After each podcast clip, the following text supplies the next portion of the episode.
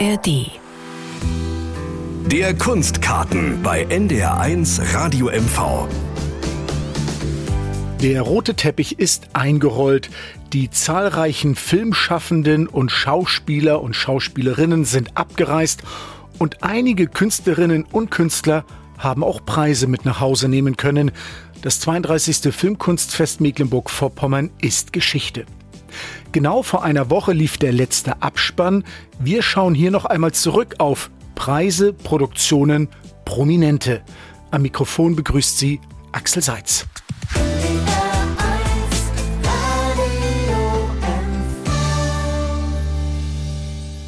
Beim diesjährigen Filmkunstfest saßen in der ersten Maiwoche mehr als 15.000 Zuschauer im Festivalkino Kapitol in Schwerin und besuchten weitere Veranstaltungen. Das waren rund 5000 Gäste mehr als beim vergangenen Filmkunstfest Anfang September.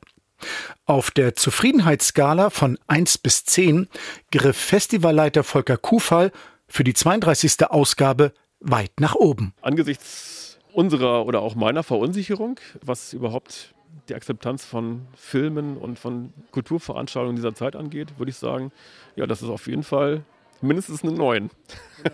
Und nach dem Festival ist natürlich vor dem Festival.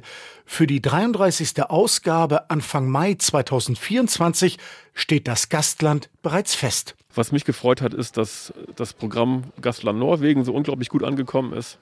Das spricht dafür, das Festival wieder mehr noch internationaler zu machen. Ähm, das Gastland kann ich auf jeden Fall schon mal verraten. Es wird Spanien sein. Das heißt, wir werden uns eine große Filmnation aussuchen und die ersten Filme dafür werde ich jetzt demnächst in Cannes sichten. In Cannes wird ja bekannterweise die Goldene Palme verliehen. In Schwerin gibt es den Goldenen Ochsen für den Ehrengast. Die Schauspielerin Corinna Harfuch war bei der Preisskala im Mecklenburgischen Staatstheater zu Tränen gerührt und überwältigt. Ich bin jetzt, naja, nicht mehr so richtig. Katharina, du bist ja, also ihr alle, Dankeschön. Also, weil ich, ne, ich kann jetzt nicht mehr so richtig viel sagen, weil ich weine ich zu viel und.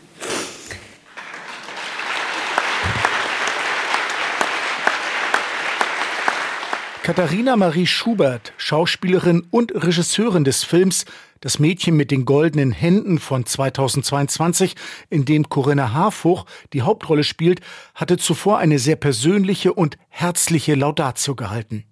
Nun nimmt Corinna Harfuch den goldenen Ochsen mit nach Hause. Im Übrigen bin ich natürlich also wirklich ohne Übertreibung oder ohne Scheiß, würde man ja auch sagen, wirklich sehr glücklich und war auch ein bisschen überrascht und aber froh und glücklich, dass ich diesen Preis kriege. Das ist jetzt keine, wie sagt man dazu, Fishing für Compliments oder so.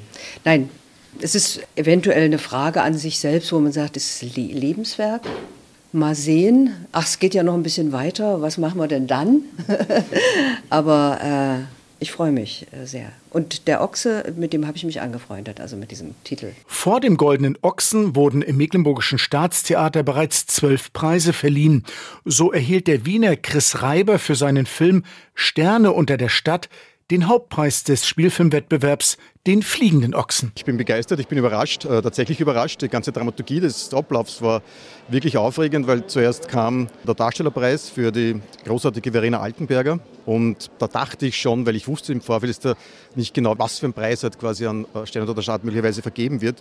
Und ich dachte, das war es dann auch. Und es war wirklich eine riesige Überraschung, dann plötzlich in der Erklärung der Jury Stern oder der Stadt herauszuhören, und das war auch wirklich bewegend, berührend. Somit bin ich halt unglaublich froh und unglaublich dankbar. Der zweitwichtigste Preis im Spielfilmwettbewerb, der NDR Regiepreis, wurde von der Jury geteilt. Er ging zu gleichen Teilen an den Film Der Onkel, ebenfalls aus Österreich, sowie an Alaska des Rostocker Regisseurs Max Glischinski. Ich freue mich extrem über den Regiepreis, weil das natürlich auch so ein wahnsinnig persönlicher Film ist und weil man immer das Gefühl hat, dass man viel von sich selbst einbringt und natürlich hofft, dass den Film so auch niemand anderes machen könnte. Deswegen ist natürlich speziell ein Regiepreis eine tolle Ehrung. Ich finde es total schön, im Wettbewerb zu laufen. Wehre mich immer sehr stark gegen den Gedanken an Preise oder sowas, weil das erstens mich entspannt während der Festivalzeit und ich das besser genießen kann und weil es den Austausch mit den Kolleginnen erleichtert und weil es das gesamte Festivalerlebnis einfach schöner macht, wenn man nicht die ganze Zeit im Hinterkopf hat, ob man irgendwas gewinnt. Der Regisseur Frank Bayer war der erste Preisträger des Goldenen Ochsen. Seit 2002 wird dieser Ehrenpreis auf dem Filmkunstfest in Schwerin verliehen. Es folgten unter anderem Götz George, Bruno Ganz, Katrin Sass, Michael Gwistek, Christine Schorn, Henry Hübchen, Ulrich Tukur, Matthias Habich. Mit all diesen Kollegen hat Corinna Harfuch schon gemeinsam Filme gedreht. Jetzt wurde auch ihr der Goldene Ochse des Filmkunstfestes verliehen. Während bei der Preisverleihung im Mecklenburgischen Staatstheater der geehrten Schauspielerin wie gerade gehört, die Worte fehlten, war Corinna Harfuch Stunden zuvor beim Pressegespräch aufgeräumt und erzählte davon, als sie erfuhr, dass sie in diesem Jahr den goldenen Ochsen bekommen soll. Da habe ich mich natürlich gefragt, wieso erst jetzt, muss ich sagen. Bei ihrem ehemaligen Mann, Michael Gwistek, er bekam den Preis 2013, da hatte sie den Goldenen Ochsen bereits gesehen. Ich verstecke ja meine Preise schamvoll im Keller. Manche verschenke ich auch, also an Leute, die beteiligt sind an diesem meinem Preis. Sind ja immer, ich bin ja nicht alleine, ne? das ist ja das, ist ja klar, dass meine Arbeit nicht eine so, so, solistische Arbeit ist. Ich brauche ja ganz viele Leute, die das alles ermöglichen und so. Und also habe ich äh, öfter mal Preise verschenkt an Menschen, die unmittelbar mir geholfen haben, dass ich halt den Preis kriege. So. Und Michael hatte sie alle in seiner Umgebung, hat sich damit umgeben. Während ich mich immer so ein bisschen, so ein bisschen geniere. Kurz vor dem Filmkunstfest in Schwerin fiel Corinna Harfuch noch einmal ein, dass sie bereits seit knapp sechs Jahrzehnten Theater spiele, denn bereits beim Pioniertheater Großenhain in Sachsen durfte sie als Schülerin in der fünften Klasse mitmachen und wusste, das sei mehr als ein Beruf, sondern eine Berufung. Dieser Schauspielberuf, wenn man, wenn man Glück hat und wenn man nicht gekränkt wird und wenn man arbeiten darf und wenn man gute Partner findet und gute Leute, die einen stark machen. Und das Glück hatte ich eben in meinem, in meinem Leben und in meinem Beruf, dass ich Leute gefunden habe, die mir sehr, sehr viel Mut gemacht haben und die mir viel beigebracht haben. Und sowohl Kollegen als auch Regisseure und Regisseurinnen. Wenn man das findet, dann eröffnet es einem sozusagen die Möglichkeit, dieses Viele, was man ist als Mensch, äh, jeder Mensch, bewahren zu dürfen. Seit Anfang der 80er Jahre steht Corinna Harfuch auf Theaterbühnen, seit 1983 auch vor Filmkameras. Jetzt auf dem Filmkunstfest waren in Schwerin sechs Spielfilme mit ihr zu sehen. Es gibt zwei Filme in dieser Hommage, die mir ganz besonders am Herzen liegen. Das eine ist Treffen in Travers und das andere ist uh, This is Love. Diese beiden sind meine Favoriten in der Auswahl. Treffen in Travers entstand 1988 bei der DEFA in der Regie von Michael Gwistek. Corinna Harfuch spielte gemeinsam mit Hermann Bayer und Uwe Kockisch. 2009 erschien This is Love, ein Film von Matthias Glasner, den Corinna Harfuch unter anderem mit David Striso drehte. Eine ihrer Lieblingsrollen, so verriet die Schauspielerin, ist die böse Hexe in Bibi Blocksberg von 2002. Hex, Hex. Meine Lieblingsrolle. Eine davon.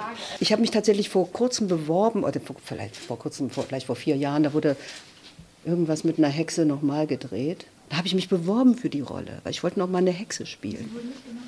Und da wurde mir gesagt, Sie haben doch schon eine Hexe gespielt. Wir müssen jetzt mal eine andere Frau finden, die eine Hexe spielt.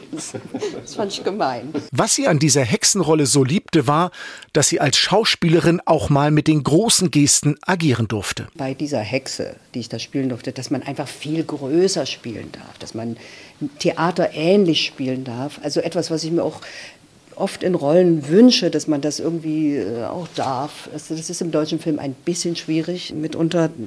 Also ich hatte schon Regisseure, die irgendwie so vor einem stehen und sagen, weniger. Sag mal, jetzt noch weniger. Soll ich einen Wassertropfen spielen? Warum hast du da nicht irgendwie einen Selters engagiert? Ich kann nicht noch weniger. Ich bin leider ein Körper. Und dieser Körper, diese großartige Schauspielerin Corinna Harfuch, erhielt nun in Schwerin auf dem Filmkunstfest den Goldenen Ochsen 2023.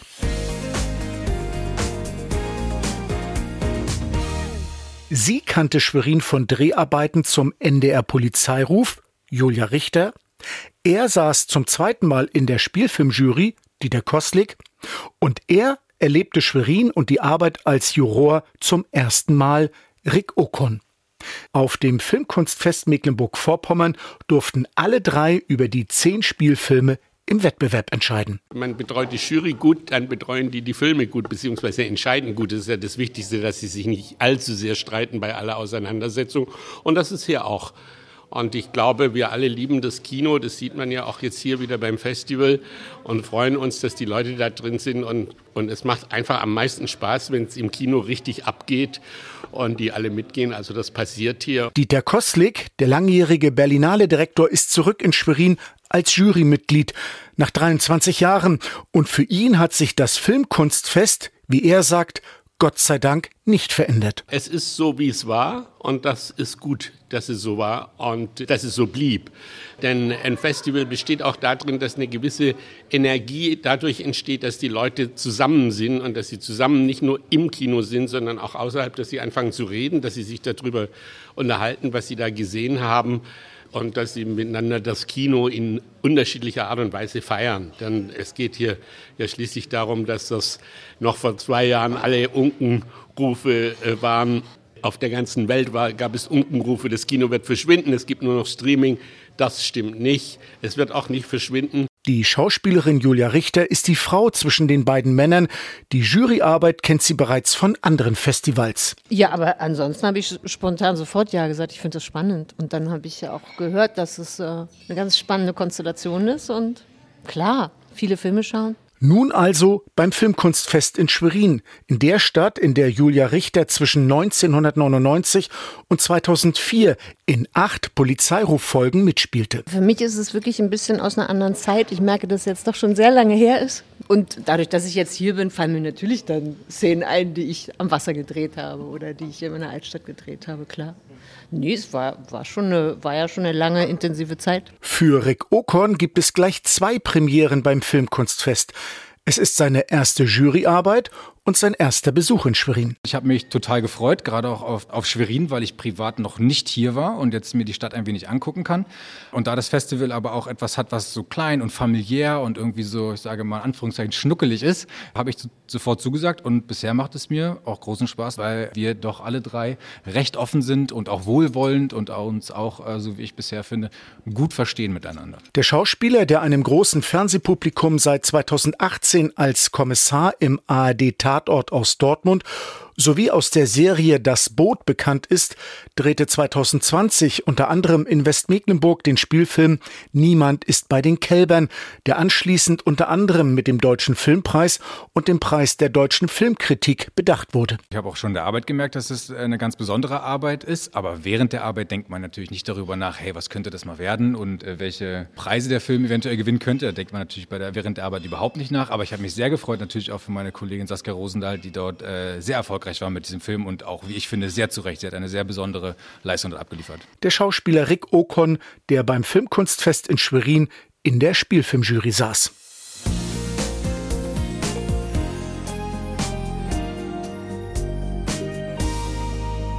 Sie werden einen Sänger, Musiker, Autoren, Komponisten und Narren erleben, der sich nicht um Schubladen schert. So heißt es in der Ankündigung zum Dokumentarfilm Wenzel glaubt nie, was ich singe. Es geht um den Liedermacher Hans-Eckert Wenzel, der in Berlin und in Bugewitz bei Anklam lebt. Der Dokumentarfilm über Hans-Eckert Wenzel ist seit vergangenem Donnerstag in den Kinos zu sehen und wurde zuvor auch beim Filmkunstfest in Schwerin präsentiert in der Reihe Gedreht in Mecklenburg-Vorpommern. Ach, wie ist das Leben? Ach, wie ist das Leben? Ungesund.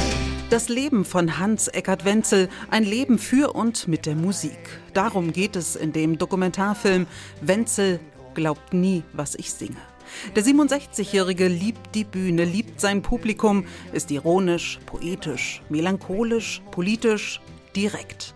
Das schätzen auch Weggefährten wie Filmregisseur Andreas Dresen und Liedermacher Konstantin Wecker. Er gefällt mir wegen seiner grundanarchischen Einstellung. Da sind wir zwei uns ja sehr ähnlich. Und er hat ein großes Talent im Musizieren und Singen. Da steht einfach auf der Bühne, ich sag's mal ein bisschen derb, so ein Typ mit Eiern. So, also, und das, äh, das macht Spaß, dem zuzugucken, verdammt nochmal. Die Kleinen werden gefressen von den großen Interessen. Ach, wär ich doch ein großer Mann. Der Berliner Autor und Regisseur Lev Hohmann hat Hans-Eckart Wenzel fast drei Jahre lang für den Dokumentarfilm begleitet. Mitten in der Corona-Pandemie war er bei Konzerten dabei.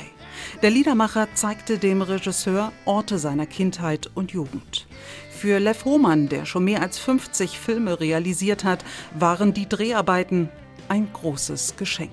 Man kennt ihn, aber man kennt ihn auch nicht. Also er ist leider nach wie vor ein Geheimtipp.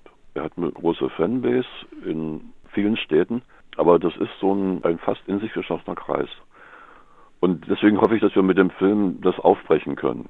Und wenn ich seine Texte höre, fange ich sofort an, über mich nachzudenken, über mich und mein Leben. Und er ist so dicht dran an Dingen, die man selbst erlebt oder auch Kümmernissen, aber auch Freuden. Lev Hohmann bringt im Film Wenzels Lieder immer mit einer biografischen Station seines Lebens in Verbindung. Angefangen von Oma Amler, bei der der kleine Hans Eckert aufgewachsen ist, über das Liedertheater Karls Enkel, das er 1976 gegründet hat. Es folgte eine intensive Zusammenarbeit mit Sänger und Autor Steffen Mensching, mit dem er hintergründig philosophische Clownsstücke auf die Bühne brachte. Und dann ist da die jahrelange Freundschaft zum Schriftsteller Christoph Hein. Ich habe im Studium die Stücke von Christoph analysiert, war sehr fasziniert. Ich kannte seine Arbeiten und äh, habe immer gewusst, dass es ein Seelenverwandter ist, der eine ähnliche Weltsicht hat. Dass ich mit Christoph mal befreundet werden würde, das hätte ich nie gedacht. Also er stand für mich immer schon irgendwie eine, eine Stufe höher. Sobald ich ein Manuskript fertig habe, ist er der Erste, der es bekommt. Und er macht dann die, das erste Lektorat. Denn wir stammen ja aus, wir stammen ja aus dem Unrecht, dem Unrechtsregime. Ende der 80er Jahre macht Hans-Eckart Wenzel die schlimmste Zeit seines Lebens durch. Die DDR-Oberen wissen seine Arbeit zu blockieren, ihn in die Enge zu treiben. In den Westen abhauen kommt für ihn nicht in Frage. Sein Magen rebelliert, er landet im Krankenhaus. Dann kommt einer auf die Idee, in Nicaragua können sie einen Krankenwagenfahrer gebrauchen. Dann wurde ich da nach Nicaragua geschickt, war eine FDJ-Brigade. Krankenhaus Carlos Marx war ich angekündigt als vorbestrafter Künstler, der die letzte Chance hat, sich zu bewähren, ansonsten wieder ins Gefängnis. Nicaragua ist Wenzels Rettung. Bewahrt ihn davor, sich selbst aufzugeben. Ich war zwei Tage in Nicaragua und war kerngesund. Ich habe dann da Krankenwagen gefahren, dann habe ich für die Leute, die in einem Hotel immer untergebracht waren, abends Konzerte gespielt. Und ein Konzert hat Regisseur Lev Hohmann während der Dreharbeiten besonders fasziniert. Das Wenzel Open Air in Kamp am Penestrom. Jedes Jahr im Sommer pilgern dort mehr als 1000 Fans hin. Der heute 67-jährige Liedermacher fängt nachmittags an zu singen und hört erst weit nach Mitternacht auf. Denkt daran, es ist eine kurze Zeit, die wir auf dieser Erde haben. Müssen Sie nutzen. Danke. Friederike Witthuhn über den Dokumentarfilm Wenzel glaubt nie, was ich singe. Eine Schriftstellerin, einen Schauspieler, eine Keramikerin, einen Orgelbauer und noch viele andere bekannte und weniger bekannte Menschen hat der Regisseur Volker Köpp vor die Filmkamera geholt. In dem neuesten Dokumentarfilm von Volker Köpp, Gehen und Bleiben, geht es um Mecklenburg und Pommern, das Verlassen der Heimat und ein eventuelles Wiederkehren. Und um den Schriftsteller Uwe Jonsson, der stellt sich gleich zu Filmbeginn selbst vor. Ich wurde geboren in Deutschland 1934, in Kamin in Pommern, nach der Kapitulation im Mecklenburgischen in Recknitz, benannt nach dem Fluss Recknitz. Schulzeit mit verändertem Lehrstoff in Güstrow an den Ufern der Nibel. Von 1952 bis 1956 Studium der Germanistik und weiterer Folgen des Krieges in Rostock an der Warnow und Leipzig an der Pleiße. Nach dem Examen sogleich erkannt als nicht geeignet für die Beschäftigung in staatlichen Institutionen. 1959 Rückgabe einer Staatsangehörigkeit an die DDR nach nur zehnjähriger Benutzung. Der Schriftsteller, der sein Leben lang seiner Heimat, vor allem in seinen Büchern, treu blieb. Er wollte immer Mecklenburger sein, aber er war aus Pommern, der Hund. Und ich war ihm sauer, böse, dass er das immer verdrängt hat. Weil man das damals natürlich äh, in der DDR nicht gerne hörte, dass man aus Pommern kam. Sagt Hans-Jürgen Süberberg über Uwe Jonsson. Der Regisseur ist einer von fast 20 Frauen und Männern, die im Film Gehen und Bleiben zu Wort kommen. Der Fotograf Heinz Lehmbecker besuchte mit Uwe Jonsson die Schule in Güstrow. Er war kein berühmter Mann. 56 im Studium und so, er hat mir zwar aus der Ingrid Baben der Erde, hat er mir was vorgelesen in Güstrow. Und ich war einfach baff. Die Schriftstellerin Judith Zander wohnte als Jugendliche in Anklam genau in der Straße, in der Jahrzehnte zuvor auch Uwe Jonsson lebte. Angefangen, mich mit Jonsson zu beschäftigen, habe ich dann erst im Studium, im Germanistikstudium im Greifswald. Und ich habe ja nicht nur Germanistik, sondern auch Anglistik studiert und hatte dann auch bei der Frau von Uwe Jonsson ein englisches Seminar. Und das wusste ich zu der Zeit aber nicht, dass es seine Frau war. So wie Uwe Jonsson haben viele Protagonisten des Films Gehen und Bleiben ihre Heimat verlassen, sind wiedergekommen oder erinnern sich an ihre Zeit in Mecklenburg und Vorpommern vor, während und nach der DDR. Volker Köpp lernte das Werk des Schriftstellers Uwe Jonsson kennen, als er bereits bei der DEFA als Dokumentarfilmregisseur arbeitete. Meine Tante aus dem Westen hat mir am Anfang der 70er Jahre schon den, den ersten Band der Jahrestage geschickt mit der Bemerkung, dass ich ganz sicher New York nicht kenne, aber dass ich mich ja in, in Mecklenburg ganz gut auskenne. Und dann habe ich so peu à peu dann auch die nächsten Bände mir besorgt aber der Gedanke, mit ihm als Hintergrund ähm, einen Film zu machen, kam erst nach dieser Ostsee-Rundreise, nach dem Film Seestück. Seestück, das war die bislang letzte Arbeit von Volker Köpp. 2019 bei den Literaturtagen in Rostock bekam er ein Buch über die Ostsee geschenkt mit einem Textauszug von Uwe Jonsson über die Kap Arkona, die im Mai 1945 in der Lübecker Bucht mit tausenden KZ-Häftlingen an Bord versenkt wurde. Für Volker Köpp ein entscheidender Impuls, diesen Film zu machen. Dann hat sich das ja auch als so traurig es ist, aber als richtig erwiesen, nicht? Also diese Vorstellung, dass jemand immer gegen das Vergessen angeschrieben hat, nicht? Und dann wurde es immer wichtiger in der Gegenwart, auch in der Gegenwart, also in den Drehzeiten, die wir hatten in den letzten zweieinhalb Jahren. Mit rund drei Stunden hat Volker Köpp seinen mit Abstand längsten Film gedreht. Vor dieser sehr langen Laufzeit braucht niemand zurückzuschrecken. Im Mittelpunkt des Films stehen auf sehr einfühlsame Weise unterschiedliche Menschen mit ihren persönlichen Reflexionen auf ihr bisheriges Leben. Vieles dreht sich um den Schriftsteller Uwe Jonsson und eben um Geschichten über das Gehen und Bleiben in Mecklenburg und Pommern. Der Dokumentarfilm Gehen und Bleiben, der auch auf dem 32. Filmkunstfest Mecklenburg-Vorpommern zu sehen war, läuft am 20. Juli bundesweit in den Kinos an. Es ist gute Tradition auf dem Filmkunstfest Mecklenburg-Vorpommern, dass der Norddeutsche Rundfunk hier neueste Produktionen präsentiert, meist als Uraufführung. So auch in diesem Jahr. Neben einem neuen Borowski-Tatort aus Kiel gab es einen neuen Rostocker Polizeiruf 110 sowie eine Dokumentation über die Geschichte der jüdischen Familie Blach in Stralsund zu sehen. Das Bürgerhaus in der Stralsunder Altstadt ist mehr als 300 Jahre alt. Rund 50 Jahre bis 1934 gehörte es der jüdischen Familie Blach. Als Friederike Fechner und ihr Mann das Haus vor einigen Jahren sanierten, stießen sie auf die Geschichte der Blachs. Während die meisten Familienmitglieder von den Nationalsozialisten ermordet wurden, konnte Friedrich Blach 1937 in die USA fliehen. Hatte er Nachkommen und leben die vielleicht noch? Dear Friederike Fechner, Thank you so very much for writing. Danke vielmals für deine Zeilen. Was für eine wunderbare Überraschung. Ja, ich bin der Enkel von Friedrich und der Urenkel von Julius Blach. Meinem Großvater Friedrich und meiner Großmutter Käthe ist die Flucht vor den Nazis geglückt. Sie sind mit ihren beiden Kindern nach New York gegangen. Peter Blach Friederike Fechner reist in die USA und trifft Casey. Aus Blach wurde vor Jahrzehnten Blake und Casey Blake zeigt der Deutschen, wie es der Familie in Amerika ergangen ist und welcher berühmte Maler mit den Blakes befreundet war. Hierfür hat Jackson Pollock direkt Gemälde an die Innenwände gemalt. Die Wände konnte man zuschieben, dann sah man die Gemälde. That didn't happen. But um, And this is the Blake House uh, in Bridgehampton. Und das ist das Blake House in Bridgehampton, ein damals bahnbrechender Entwurf von meinem Vater. Das zweite Haus, in dem wir wohnten. Autorin Anne Gensicke aus dem NDR Landesfunkhaus Mecklenburg-Vorpommern dokumentiert in ihrem Film diese Spurensuche. Im Polizeiruf 110 aus Rostock mit dem Titel Gespenster geht es um einen Mord und ein seit Jahren verschwundenes Mädchen. Frau König, also die beiden Haare, die gefunden worden sind, stammen von einer jungen Frau, Jessica Sonntag.